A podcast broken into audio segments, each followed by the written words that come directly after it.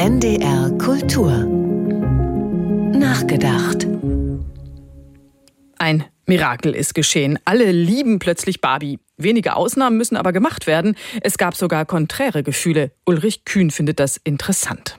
Ich hasse diese Puppe. Ist das nicht erfrischend? Jane Goodall hat es einfach gesagt. Ich hasse diese Puppe. Natürlich geht's um Barbie.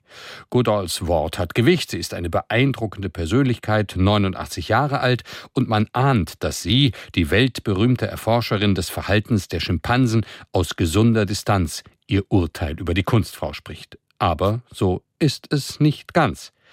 Die Zeit hat Jane Goodall nämlich in einem Interview auf die Kooperation des Jane Goodall Instituts mit dem Spielwarenhersteller Mattel angesprochen, der, Zitat, sogar eine Barbie verkauft, die ihnen ähnlich sieht.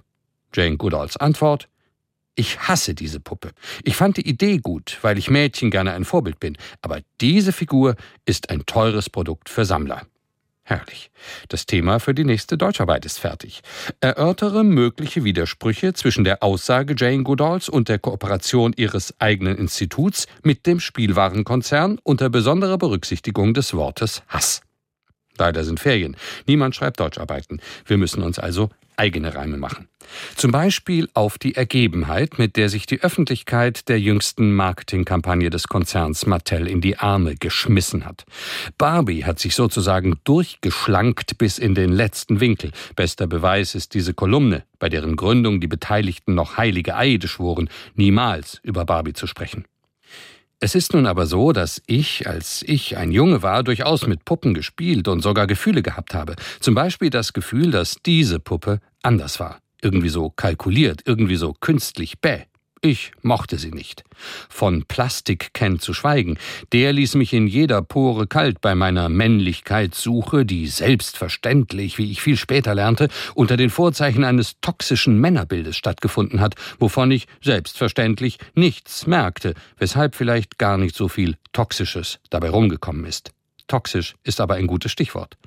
In der von mir ausgedachten Deutschklausur soll ja das Wort Hass unter die Lupe gelegt werden.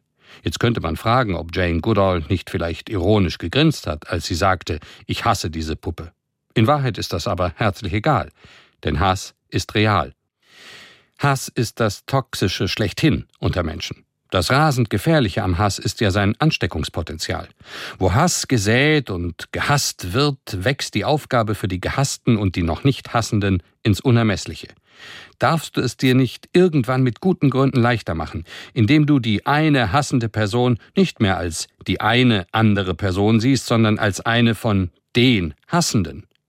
nimmst du das Angebot an, das der Hass dir perfide macht, und gehst dazu über, nicht Einzelne zu sehen und nach den Ursachen ihres Hassens zu fragen, sondern diese Gruppe, die dieses eine Merkmal auszeichnet, der jeden Unterschied tilgende Hass.